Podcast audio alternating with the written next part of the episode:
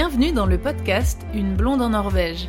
Vous pouvez soutenir l'émission en devenant membre sur Patreon. C'est une plateforme de financement participatif avec plusieurs niveaux d'abonnement.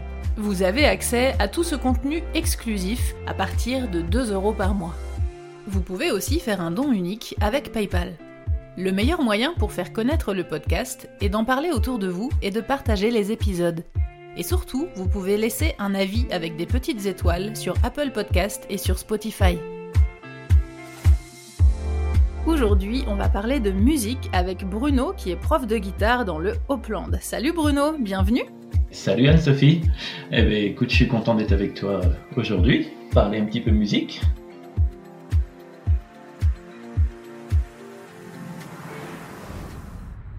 Avant d'entrer dans le thème de la musique, est-ce que tu peux nous en dire un peu plus sur toi? Depuis combien de temps tu es en Norvège et pourquoi tu es venu t'installer ici? Ça fait pas très très longtemps. euh, je suis là maintenant. Je suis euh, donc à Obdal, euh, dans le sud du Trøndelag, mais ça fait que 4 ans, un peu plus de 4 ans que je suis là. Et euh, avant, j'ai dû passer quelques mois euh, dans le Télémark à Ulefoss. Parce qu'en en en vérité, je t'explique, ma, ma femme était, était venue un an à l'avance, préparer un peu le terrain, chercher un boulot, tout ça. Ta femme qui est française aussi?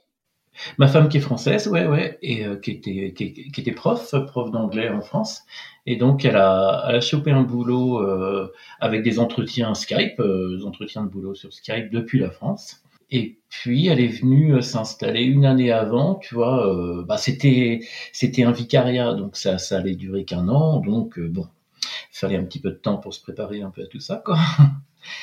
Et euh, elle est venue s'installer donc dans le Télémark, et puis euh, voilà, moi pendant ce temps-là, bah, en France, je vendais notre maison, bah, tu vois bien, un petit peu tout, quoi.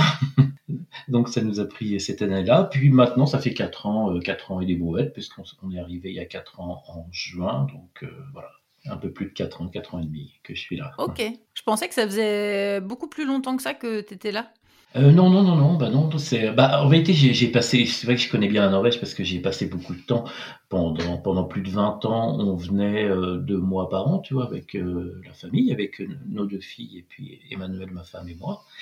Et je venais aussi avec des copains au printemps, des fois à l'automne aussi, pour pêcher à la mouche. Donc j'ai passé beaucoup de temps déjà en Norvège, énormément de temps. Et puis un jour, on s'est dit, bah, plutôt que euh, vivoter en France et puis euh, à chaque fois euh, attendre, attendre le moment où on va enfin repartir en Norvège. Repartir en dit, Norvège, ouais. bah, ouais, on s'est dit, faut peut-être y vivre, ce sera plus simple. C'est pas bête. Donc c'est ce qu'on a fait, ça a mis un peu de temps parce qu'Emmanuel, bah, il a fallu qu'elle apprenne un petit peu le norvégien avant, mais tu vois à distance c'est pas toujours si évident. Et puis euh, il a fallu qu'elle trouve un boulot. Alors c'est c'est pas toujours si évident depuis la France. euh, quand, quand tu habites en France, en tout cas, de, Non, de ouais. choper un boulot en Norvège, ouais, c'est pas pas si simple. Ça dépend dans quel domaine, hein, mais dans l'enseignement, euh, c'était moyennement simple. Ouais. Parce que tu m'as dit, elle est prof d'anglais, c'est ça? Les profs d'anglais, oui, oui. Maintenant, les profs d'anglais et d'espagnol, mais euh, à l'origine, elle est prof d'anglais, oui. Et du coup, les, les cours, toutes les explications de ces cours et tout ça, c'est que en anglais ou justement il fallait qu'elle apprenne le norvégien pour pouvoir le, le faire, entre guillemets, l'apprentissage en norvégien? Ah bah oui, non, fallait, fallait qu'elle apprenne le norvégien. Alors la première année, bon, c'était un peu, un peu plus chaud, hein, elle ne parlait pas super bien. Eh oui, euh, je me doute. voilà, quoi. En plus, c'était en collège. Bon, un collège, euh, tu vois bien, les gamins sont plus, c'est des, des ados, pré-ados, donc c'est pas. Ils sont plus chiants, on peut le dire. Ils sont plus chiants, ça on peut vraiment le dire. Et puis euh, après, elle a décroché un poste ici à Obdal, donc ça c'était un peu nous la région qu'on rêvait. C'était, euh, tu vois, on a des amis à Tinset et tout ça à côté, donc c'était Ok. un petit peu la, le Hedmark, euh, le Trompe de Lag un peu moins, mais le Hedmark. Donc c'est le Hedmark est juste à côté, c'est à une heure de chez nous, donc c'est c'était pas, c'est une région qu'on connaissait super bien en plus, donc c'était parfait. Ouais, c'est top parce que du coup, vous avez jamais euh, envisagé, par exemple, d'aller vivre à Oslo ou à Bergen ou dans les grandes villes. Pour vous, c'était la Norvège à la campagne, quoi. Ah oui, ah oui, oui, non, pour nous, c'était pas du tout. Euh, je crois même pas qu'Emmanuel ait postulé dans des grandes villes euh, du tout. Peut-être à Trondheim, mais pas plus, quoi. Non, non, les grandes villes, bah, on vivait dans une grande ville en France, donc euh, non, c'est pas vraiment ce qu'on avait envie. Avec le recul et avec l'expérience, là, comment tu. C'était facile d'organiser ce. On va parler après hein, du côté travail et tout ça par rapport à la musique, mais juste par rapport au côté déménagement, installation et tout ça, c'était. Tu, tu considères que c'était facile, que c'était très difficile, que comment vous avez trouvé un logement sur place et tout, ça s'est bien passé ou c'était un peu galère quand même? Euh, non, ça n'a pas été trop galère pour le premier, euh, le premier truc le Fausse, donc dans le télémarque. On a réussi à trouver un, une location, tu une petite maison, donc ça, ça, ça s'est fait assez facilement, on va dire, quoi avec un peu de stress parce que quand on est arrivé, on n'avait pas de papier signé, on n'avait rien du tout. Le propriétaire était un petit peu cool, un peu trop cool. Donc euh, bon, voilà, avec ce, petit, ce petit truc, ce petit moment de stress. Mais non, non, à part ça, ça, ça a été facile. Après, on a déménagé peu de choses.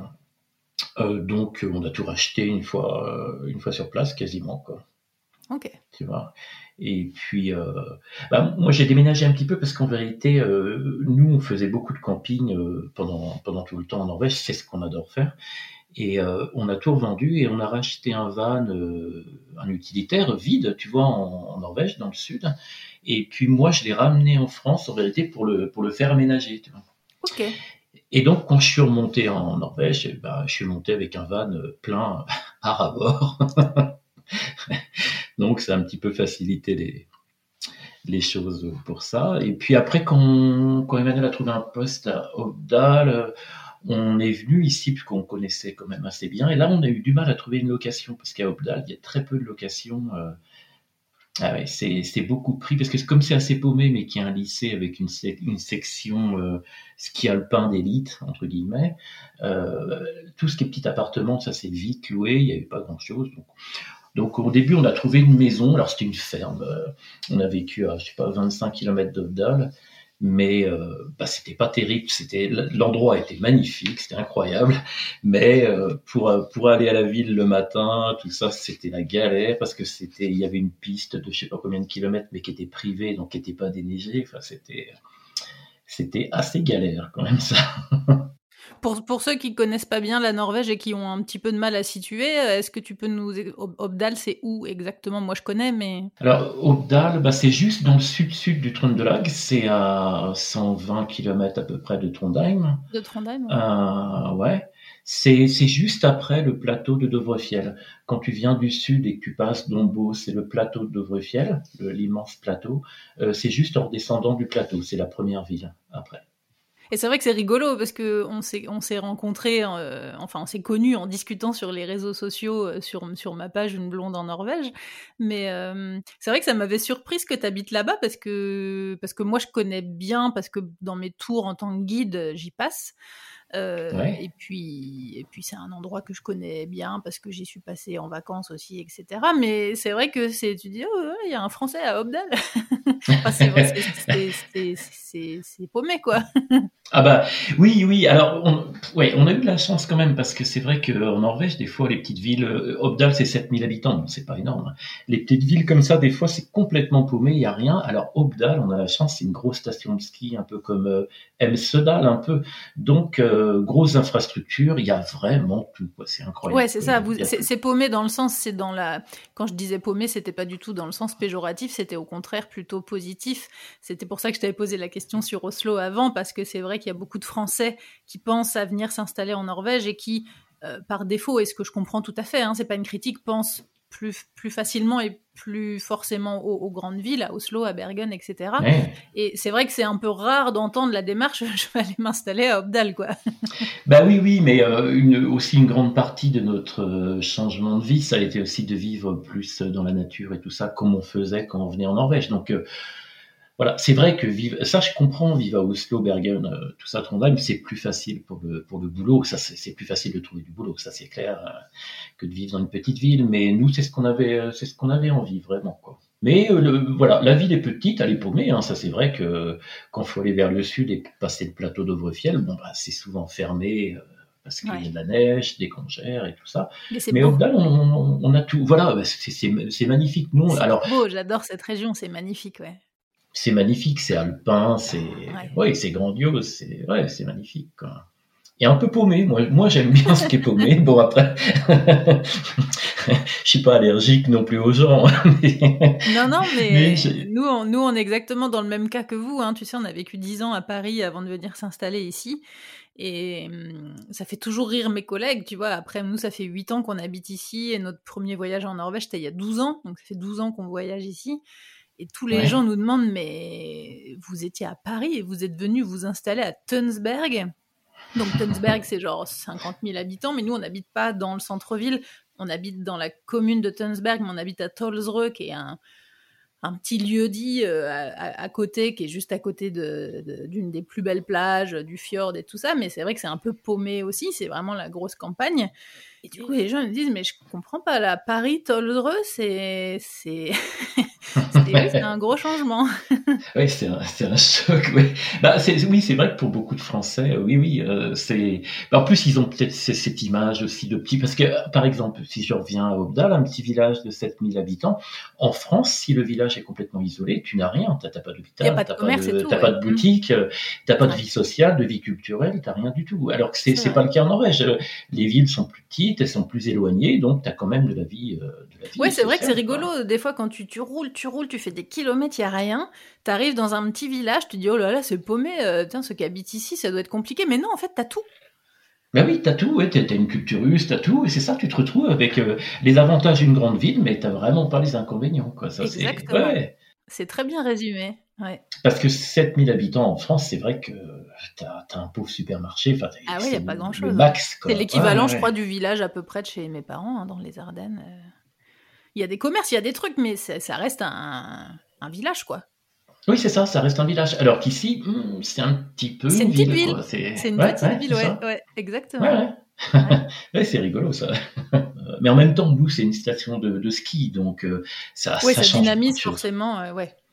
Ah bah oui, le, le, le, week-end, le vendredi midi, euh, c'est la, la, queue le de voitures euh, qui viennent de Trondheim mais qui, qui viennent au Ute parce qu'on on est une des plus grandes euh, communes de Ute en, en Norvège. Donc, bah, plein de gens ont un Ute ici, donc ils débarquent le week-end et puis pendant les vacances. Quoi.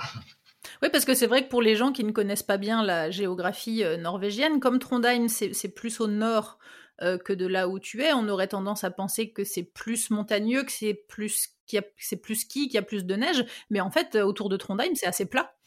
Oui, oui, le, le fjord de, Trondheim, il est non, il est, il est, il est très plat avec des toutes petites, euh, des petites montagnes comme des monts, un petit peu comme un peu dans le Télémark pour les gens qui oui, connaissent vrai, un peu. Euh, mm. C'est un peu ces petites montagnes euh, boisées, toutes petites. Mais pour le ski, par exemple, Trondheim, c'est non, il n'y a pas. Non, il n'y a rien. Ouais, ouais, vrai. Non, non, pour pour ça, faut alors soit aller vers le nord, mais là, faut rouler pas mal, ou alors aller vers le sud et et arriver à peu près euh, vers le sud, c'est Soknedal, Berkok, et puis après Obdal, c'est vraiment la ville un peu du, ski, quoi. Ouais. Ouais. Ce, qui, ce qui fait qu'on a une au lycée, il y a une section d'élite, c'est-à-dire qu'il y a pas mal de gamins au lycée qui, qui vont, qui viennent d'un peu partout en Norvège, hein, même un, un, peu plus loin, de Finlande et tout ça, pour étudier le ski de haut niveau, pour en faire leur boulot, quoi. C'est une particularité dont j'ai pas trop, euh, dont j'ai pas trop parlé. J'aimerais bien euh, faire un épisode à terme là sur l'enseignement euh, en Norvège. Je suis en train de, de, de, voir avec qui je vais le faire, mais peut-être on pourrait voir avec ta femme d'ailleurs. oui, peut-être. Mais, mais justement, c'est vrai qu'en Norvège, il y a beaucoup ça. En fait, il y a des établissements qui ont des, des enseignements de spécialité vraiment très typiques et qui font que les enfants assez jeunes en fait hein, partent de la région de chez leurs parents pour aller euh, faire leur spécialité dans d'autres établissements. Oui, oui, ça, euh, oui, oui, c'est vrai que c'est un truc. Euh, bah, en France, c'est vrai que c'est pas pareil. non, ça se, fait moins, ça se fait aussi, mais, mais moins, j'ai l'impression. Oui, puis encore en France, ils partiraient peut-être dans des internats, des choses comme ça, mais en Norvège, ils partent, ils louent un appartement, et puis ils se débrouillent tout seuls, quoi. C'est ça, c'est des appartements. Euh, quand les gens font construire une maison, ils réservent souvent le sous-sol pour le louer euh, à des étudiants ou autres, et puis ça, ça, sert à payer la maison aussi. Donc ils, se débrouillent tout seuls, quoi. Finalement, ils font, ils font leur petit repas, leur petit truc, ils, se débrouillent très jeunes. Ils sont assez tôt, quoi. Ouais, ouais, ouais. ouais, ouais.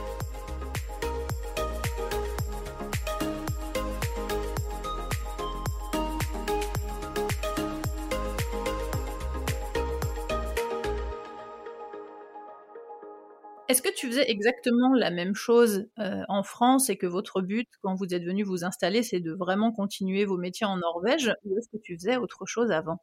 Je faisais le même boulot euh, depuis, euh, depuis toujours, quasiment. J'étais prof de, prof de guitare, prof de solfège, directeur d'école de musique, des choses comme ça, tu vois. J'étais vraiment dans la musique, quoi. Et puis, bah, comme beaucoup de musiciens, hein, je faisais euh, pas mal de concerts. J'en faisais moins ces dernières années, euh, voilà. Quoi. Mais euh, avant, je faisais beaucoup, beaucoup de concerts.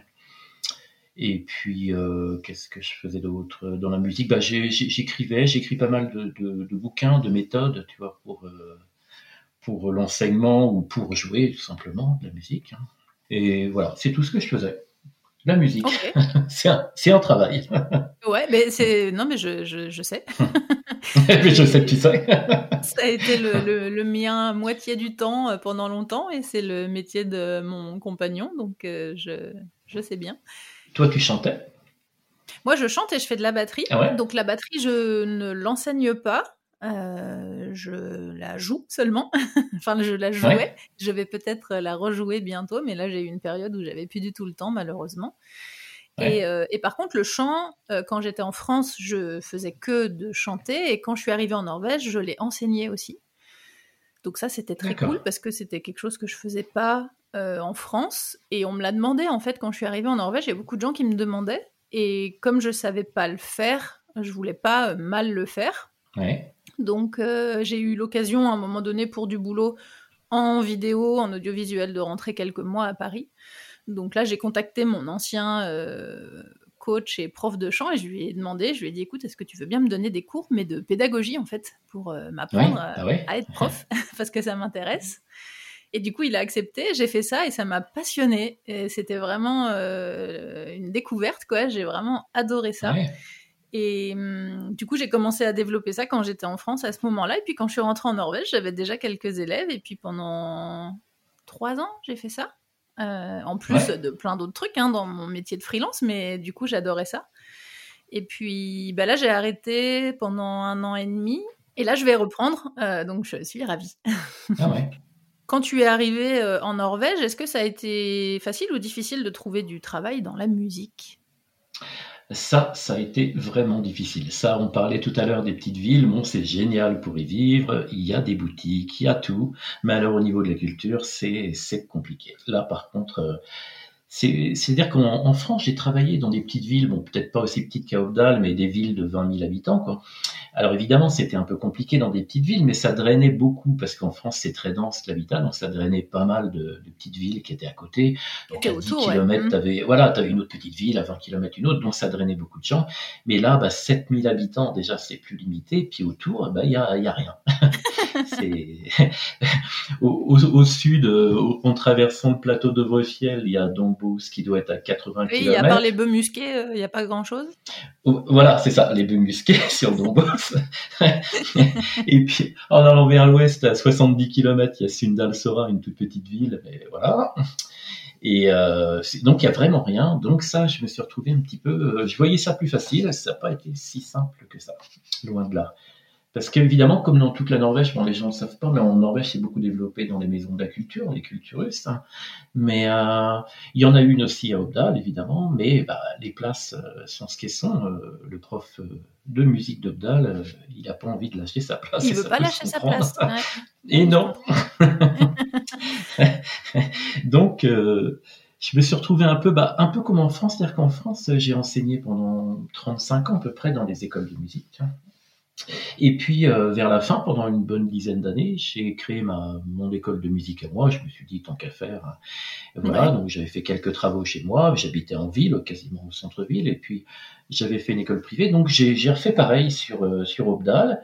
Et le lendemain que je recevais mes flyers et tout ça, bon, bah, le corona est arrivé. Sympa. Ah oui, d'accord, c'était pas le bon timing. C'était pas du tout le bon timing.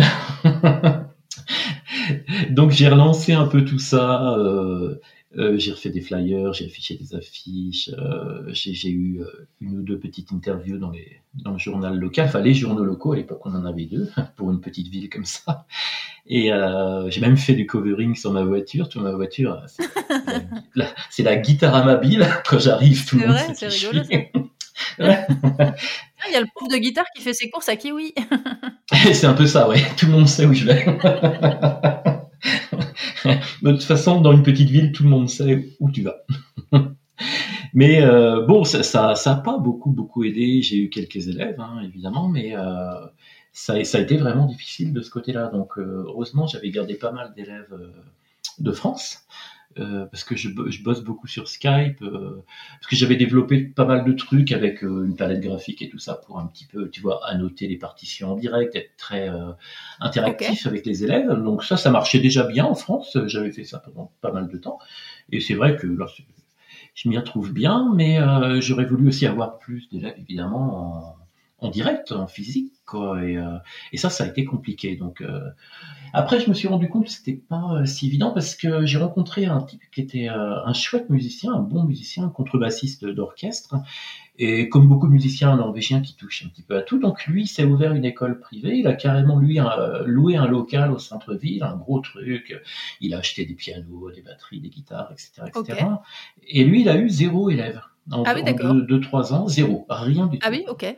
Donc euh, ça m'a un peu rassuré, parce que je me suis dit bon. Oui, non, mais c'est vrai, et... vrai que c'est un, un, un, point qu'on sous-estime, c'est vrai dans le dans la vie freelance, c'est que on, on, on, analyse forcément ce que font les autres et on se compare aux autres, que ce soit pour les tarifs bah oui. ou pour les activités. Et c'est vrai qu'il y a ce côté des fois un petit peu euh, vraiment euh, bizarre où on, quand on voit que ça marche pas chez les autres, on se dit ah ben bah, tiens toi toi non plus tu n'y arrives pas. Oui, c'est ça. bah oui, c'est ça. Oui, c'est pas méchant, mais c'est. Non, non, c'est pas méchant du tout. Mais c'est vrai que des fois, on se dit, ah bah ça va, il y a pas que moi, quoi. Oui, bah oui, oui, c'est ça. Enfin, moi, c'est pas dans ce sens-là que je me suis dit ça. C'est pas vraiment dans le sens qu'il n'y a pas que moi. Je me suis dit ça par rapport au fait que je sois pas norvégien, tu vois, euh, que lui soit norvégien. Alors, je me suis dit peut-être que ça, ça pouvait mettre un frein, le fait un, le petit français qui arrive là, qui, etc. Mais non, bah a priori, non, c'était pas le, c'était pas le cas du tout. Quoi.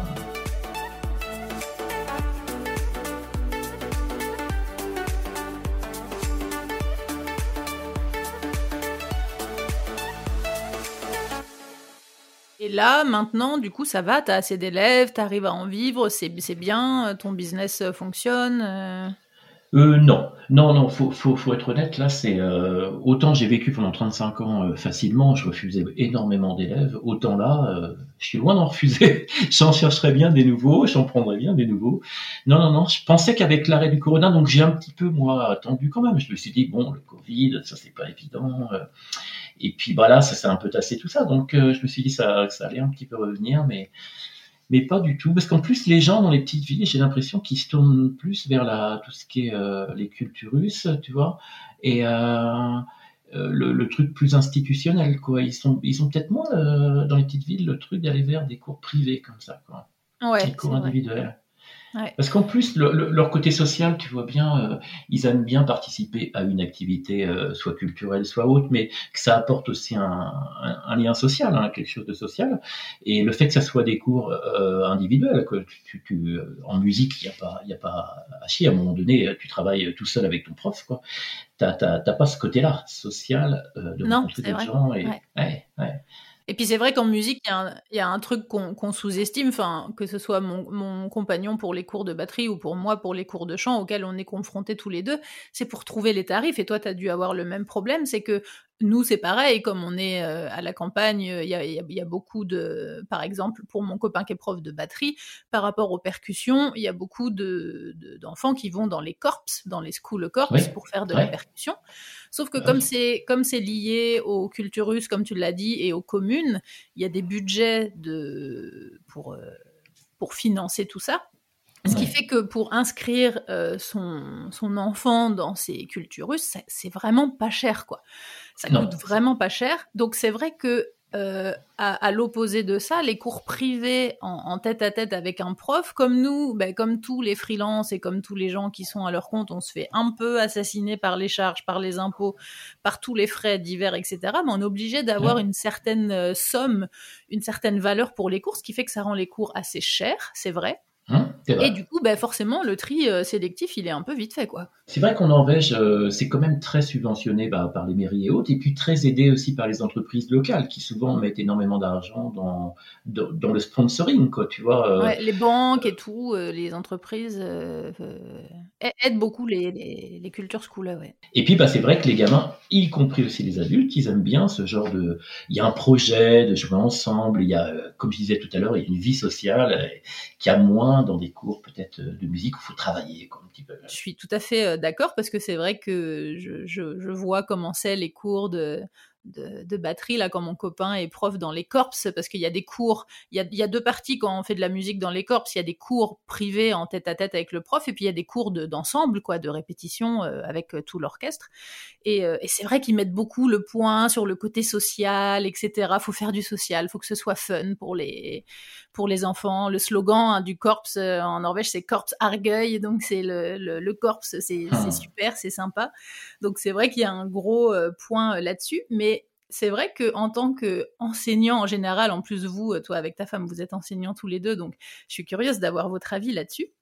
Mais c'est vrai que nous, on a l'impression, alors nous, on n'a pas d'enfants, donc on se rend pas bien compte de comment c'est, au cas où l'éducation en France, comment c'est en Norvège, s'il y a une différence et tout. Mais on a l'impression qu'en Norvège, les enfants, faut pas trop leur en demander, quoi. Genre, euh, si c'est trop, je sais que mon copain, il a souvent la réflexion de dire, euh, oh là là, c'est compliqué ce que tu me demandes, ça me fatigue, ça me demande de, de faire vraiment un effort, j'ai, oh, j'ai pas envie, quoi. Oui, c'est, c'est, oui, c'est un petit peu vrai. Après, c'est un peu comme le système scolaire. C'est vrai que ils, sont pas habitués, par exemple, à avoir du travail à la maison en dehors de l'école. Donc, c'est vrai que le problème de la musique, ça nécessite quand même du travail. Euh, bah, bah, du, travail, oui. Euh, euh, avant le plaisir, il y, a, il y, a, pas mal de travail quand même régulier. Donc, c'est vrai que s'y mettre comme ça tous les soirs, après, enfin tous les soirs, toutes les après-midi après l'école. Ouais c'est c'est peut-être moins évident pour pour eux. Alors après, contrairement à la France, ils peuvent être très motivés quand il y a des projets. Tu vois, on parlait tout à l'heure de petites comédies musicales, de choses comme ça. S'il y a un projet, un truc collectif, justement, là, ils vont être motivés. Là, ils vont se oui, mettre vrai. à fond. Ouais, c'est vrai. Mais travailler que pour eux, hmm, je sais, autant les adultes que j'ai, oui, il n'y a, aucun souci, mais c'est vrai que les enfants, oui, ils ont moins cette habitude. Ouais. Une fois que l'école est finie, bon, ils vont faire du ski, ils vont faire autre chose. Ouais, c'est ça. Justement, dans tes, dans tes élèves, du coup, tu as autant d'enfants que d'adultes ou? Alors maintenant, maintenant, j'ai fait un peu l'effet inverse. En école de musique, j'avais, euh, on va dire, 90-95% d'enfants. Et puis maintenant, j'ai quasiment que des adultes. Ici à Obdal, j'ai deux enfants. Euh... Oui, j'en ai pas des tonnes et un petit peu sur Skype, mais la plupart sont des adultes. Et c'est vrai que tu vois, nous, c'est un truc qu'on a remarqué parce que quand on a préparé notre projet euh, pour venir en Norvège, c'est un projet qu'on a préparé pendant longtemps. On est venu sur place à l'époque où on habitait encore à Paris, on a fait une étude de marché, on a fait un business plan, etc. Et on s'était, euh, en fait, on avait fait les faux, euh, on avait démarché les gens comme si on avait déjà une école pour voir si les gens étaient intéressés et ce qui se passait. Et, euh, et, en fait, c'est vrai qu'il y a tellement en Norvège, c'est un autre sujet, c'est un autre débat, mais moi j'ai l'impression qu'en Norvège, c'est quand même un peu tout pour les enfants. Ah et, euh, et, et, du coup, les pauvres, entre guillemets, adultes qui veulent faire une activité euh, culturelle ou sociale en dehors, bah, il n'y a pas grand-chose. non, non, c'est non, c'est vrai. Euh, il y a les corps, mais c'est quand même plus les enfants. Il y a quand même quelques adultes dedans. Ouais, mais il n'y en a pas beaucoup, ouais. ouais. Non, non, il n'y en a pas beaucoup. Bah non, non. Bah, ceux qui sont dedans, c'est souvent ceux qui enseignent aux enfants, d'ailleurs. C'est vrai. C'est souvent, c'est les, dans les, dans les corps d'adultes, c'est les profs des corps des school corps. ouais, c'est ça, c'est ça, qui défilent avec les enfants. c'est vrai que c'est tellement tout, euh, que ce soit les cours de, enfin, les activités sportives, les activités culturelles, les activités euh, euh, musicales, de, de, de, tout. C'est à chaque fois, c'est pour les enfants. Et toi, tu dis, mais attends, mais ah moi, ça, me, ça me brancherait de faire ce truc-là. Bah oui, oui. Non, t'as pas le droit. ah oui, oui. Ah bah c'est vrai qu'en Norvège, les gamins sont assez rois. Hein. C'est vrai que tout est un petit peu orienté euh, vers les enfants. C'est fou. Hein. c'est comme ça. Ouais. Ah, ce, qui, ce, qui peut, ce, qui, peut, être bien, mais après c'est un petit peu dommage parce que tu peux avoir te, envie de te mettre à la musique euh, plus tard quand tu es adulte et puis en plus avec une meilleure motivation parce que quand tu es enfant, bon, tu, tu fais ça plus, euh, bah, bah, voilà, c'est une activité comme une autre. Alors que adulte, tu peux te, te, prendre au jeu, tu peux être vraiment passionné, ça peut être. Euh, ouais. Mais c'est vrai que tu vois, nous quand on est arrivé, euh, je sais que mon copain, il en batterie, il a eu, il a eu beaucoup d'élèves qui avaient 50, 60 euh, ou plus, et qui s'était toujours dit, mais non, mais enfin, genre, c'est trop tard, quoi. Tu vois, j'ai jamais fait. C'est genre, c'était mon rêve. Il avait discuté plusieurs fois avec des gens qui lui avaient dit, mais oh là là, je, mais j'aurais rêvé de faire de la batterie, c'est mon rêve et tout. Et nous, on lui disait, ben, bah, vas-y, commence. Bah oui. Mais jamais la musique, euh, avant tout, c'est du plaisir, quoi. Donc, euh, ah si, ça, ça, te fait plaisir et que, et, enfin, mais vas-y, fonce. Oui, oui, surtout qu'après, on n'est pas tous obligés d'être un virtuose. En commençant à 50 ans, on ne sera pas un virtuose, c'est sûr, mais on peut, on peut avoir largement assez de, de, de bagages techniques pour se faire plaisir. Et c'est le seul but de, de, faire de la musique, c'est se faire plaisir quand même. Le reste des virtuoses, il y en a deux, trois euh, sur des milliers, et c'est. C'est ça on s'en fiche un peu, c'est un autre, un autre truc. C'est exactement le discours que je que j'avais euh, pareil auprès de mes élèves de cours de chant, des gens qui me disaient oh là là, mais j'aurais adoré apprendre à bien chanter, à poser ma voix et tout. Je suis bah viens, on va apprendre, il n'y a pas de souci. Bah oui, oui, ça se fait. Puis il y a, y a, plein de. Alors, je sais pas en Norvège pour le coup, mais c'est vrai qu'en France, il y a plein de. En France, par exemple, j'avais beaucoup d'élèves adultes qui me disaient Oh là là, pareil, j'aurais toujours rêvé de le faire. J'ai jamais osé parce que déjà, il y a, faut oser, faut y aller, comme un petit peu, quoi. Et puis il y en avait pas mal en France, j'en avais pas mal. Alors soit qui avaient été rebutés par les écoles de musique, tu vois que c'était avec beaucoup beaucoup d'examens, de petits concours, de, de choses stressantes pour eux, même de concerts, des concerts de fin d'année, les concerts de Noël, tout ça qui les stressait de trop. Ils avaient ou alors à l'école aussi, au collège, les cours de musique, c'était rébarbatif, c'était ah, c'était chiant, ouais. oh, chiant, voilà. Et donc euh, ils s'attendaient à tomber un peu sur un truc bis, un peu euh, du collège, euh, en prenant des cours avec moi. Non, ils avaient tous un peu ce, ce stress c'est assez, euh, assez rigolo. J'avais même des élèves qui venaient, des élèves adultes de 40, 50 ans, et puis qui me disaient Ah, j'espère que ce sera pas comme les écoles de musique que j'ai fait quand j'étais gamin, je me faisais engueuler tout le temps. Et c'est, Donc c'est vrai que c'est aussi, euh, c'est, aussi de la faute de l'éducation musicale qu'on a. Alors en France pour le coup, parce qu'en Norvège, je sais pas trop, mais je pense pas qu'ils se fassent engueuler en Norvège. Non, je pense pas que ce soit le style, non. Oui, c'est, c'est, bah, disons qu'en France, en tout cas, euh, en Norvège, je pense que c'est pas pareil, mais en France, c'est, c'est pas une éducation de la musique vers le plaisir, c'est une éducation vers de la technique, technique. c'est, euh, ouais, c'est exactement ça. Ouais, c'est, pas la même approche. On n'en parle pas. Ouais, non, c'est pas la même approche, ouais. Alors que tu peux te faire plaisir avec, euh, si tu maîtrises que sept notes et deux, et deux accords, tu peux te faire plaisir avec sept notes et deux accords. C'est au prof de, de, de trouver, euh, de trouver de la, de la, musique sympa qui possède sept notes et deux accords. c'est ça. ben ouais. C'est un challenge aussi pour le prof de s'adapter. C'est rigolo parce que j'avais souvent cette demande euh, quand j'ai commencé mes cours de chant. Euh, de gens qui me disaient mais tu fais quel style? Alors bon en chant il y a quand même deux écoles hein. il y a le chant lyrique que je ne fais pas et il y a le chant euh, moderne, euh, qui est celui que, que je pratique moi et que j'enseigne. Mais du coup, en termes de style, euh, alors évidemment, il y a des artistes que je n'aime pas et d'autres que j'adore, comme tout le monde, mais j'ai pas de, je, n'impose rien à mes élèves. Je leur disais, c'est vous qui choisissez ce que vous voulez faire. Si vous n'avez pas d'idée et que vous avez besoin de conseils, je vous guide, je vous propose des trucs, on essaye, t'aimes, on, on reste là-dedans, t'aimes pas, on change, on peut faire des trucs différents. Ah. Mais moi, je n'impose rien aux élèves parce que vraiment, je pars du principe que on choisit de faire de la musique parce qu'on veut se faire plaisir, quoi. Donc on bah, chante ce qu'on a envie de chanter. Ben oui. Après, il se trouve qu'on peut devenir meilleur que d'autres, en faire son métier, ou alors devenir un virtuose. Mais ça, c'est anecdotique. C'est après. Mais ça, c'est oui, voilà. On, s'en fiche de ça. Le, le, le début, c'est de faire plaisir. C'est comme celui qui qui fait de la cuisine. Euh, peut-être qu'il viendra cuisiner, mais le, plus important, c'est qu'il cuisine pour se faire plaisir, quoi. Et de bien manger, ouais. Ouais, on s'en fiche un peu, mais oui, c'est un peu, on a un peu le même topo parce que moi, c'est vrai que quand mes élèves, euh, euh, j'impose certains morceaux, mais la plupart du temps, je leur demande de choisir. Alors pas des morceaux, euh, parce que bon, il y a des trucs techniques et tout ça, mais je leur demande de choisir dans des styles musicaux, tu vois, des styles pop, rock, du musique classique, les musiques brésiliennes, du jazz, etc. Et d'aller un petit peu, de faire ce qu'ils ont envie de faire, ce qu'ils avaient envie, ben, de faire à, l'origine, quoi, tout simplement. Quoi. Ça. Après, c'est rigolo, c'est vrai, des fois de les emmener un peu dans, dans d'autres. Euh, je sais que j'avais un, de mes élèves euh, qui, avait un peu du mal. Il, adorait la musique, il en écoutait beaucoup, mais ce qu'il aimait, il ne pouvait pas le chanter parce que c'était pas du tout dans son timbre de voix, dans, son répertoire, etc. Donc du coup, on essayait des trucs différents et franchement, on s'est marré quoi. Parce qu'on essayait des trucs, je disais non, eh, laisse tomber. ça va pas le faire. oui, mais je, oui, d'après ce que je vois, tu, oui, tu devais être assez proche de tes élèves comme moi, je, je le suis aussi. Quoi. Tu, peux, tu peux avoir ce genre de conversation. Ah oui, oui, avec, bah, avec presque tous, euh, je suis devenu ami, on est resté amis. Euh, enfin, on était vraiment. Euh, c'est, ouais, ouais, j'ai, ça s'est vraiment bien passé, quoi. Non, mais c'est, bah, c'est, faut, être comme ça. Alors peut-être que le, le, défaut des écoles de musique est un peu trop institutionnel. C'est des fois, enfin, je parle en France encore une fois. Hein, c'est, des fois de t'orienter vers un truc précis que toi, t'as peut-être pas envie de, rentrer là-dedans. Hein, Rendez-vous dans le prochain épisode pour la suite. Retrouvez l'émission sur toutes les applications de podcast et en format vidéo sur YouTube. N'hésitez pas à partager les épisodes et à laisser un commentaire sur Apple Podcast ou sur Spotify. Merci à Louise, Eddie et tous les autres contributeurs qui soutiennent l'émission sur Patreon. À bientôt!